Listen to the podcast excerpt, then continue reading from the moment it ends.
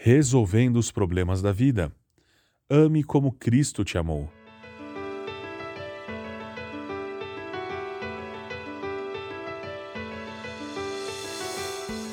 Quanto tempo faz que você não diz que ama o seu cônjuge, família ou amigos? Dizer ao próximo eu te amo deve ser algo contínuo em nossas vidas. Não deixe para dizer que ama somente quando perder alguém. Geralmente valorizamos as pessoas depois que as perdemos. O amor é o elo mais forte da corrente dos relacionamentos. É o cimento para construir uma vida inteira com o seu cônjuge, família, amigos, e tudo passa por esse sentimento. Porém, com o tempo, as desilusões e traições vão mudando os nossos sentimentos. Como é incrível as pessoas passarem de repente da paixão ao ódio, até mesmo desejando mal à vida do outro. Certo que estamos conscientes de que existem vários tipos de amor, o amor de um casal é diferente do amor entre pais e filhos. O amor pelo próximo é diferente do amor que temos por Deus.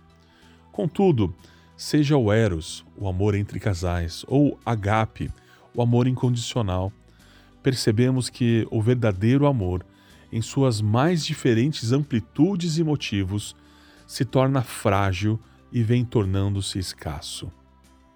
As coisas têm substituído as pessoas e há inversão de valores.